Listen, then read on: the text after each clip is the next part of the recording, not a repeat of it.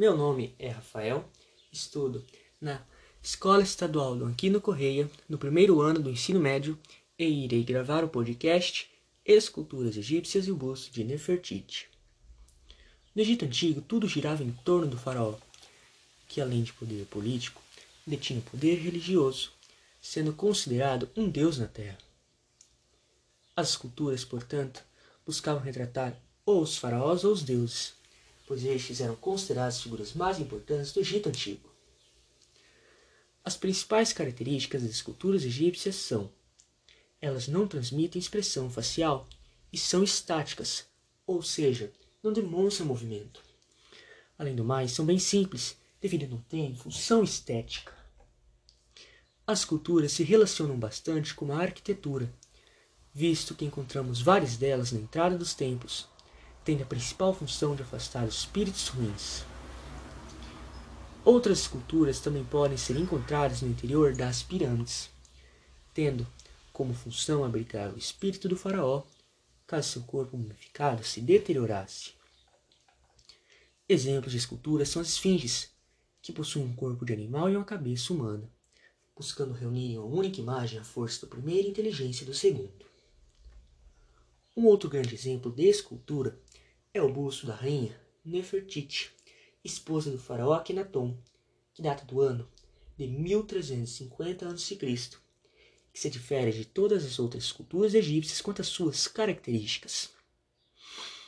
Diferentemente das demais, ela tem um realismo muito expressivo, principalmente no que diz respeito aos detalhes da pele e aos contornos dos olhos e boca. Outra questão importante que a torna especial é que ela demonstra uma expressão facial através de um leve sorriso. Dizem alguns historiadores que essa escultura foi dada à rainha por seu marido, que realizou durante seu reinado no Egito um processo de várias mudanças nas mais variadas ordens. Foi Akhenaton que instituiu durante um certo período de tempo o monoteísmo e concedeu a maior liberdade artística para seus artesãos. O busto de Nefertiti também ganha maior esplendor devido à importância que a rainha teve durante o governo do faraó Akhenaton, chegando a ter um status quase que equivalente ao de seu marido.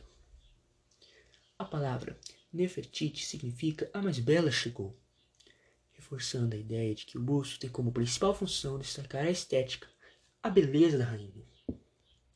O que chama mais atenção é por estar somente com o olho visível e completo, e o outro vazio, por não ter a córnea incrustada, o que deixa parecer que a obra está inacabada.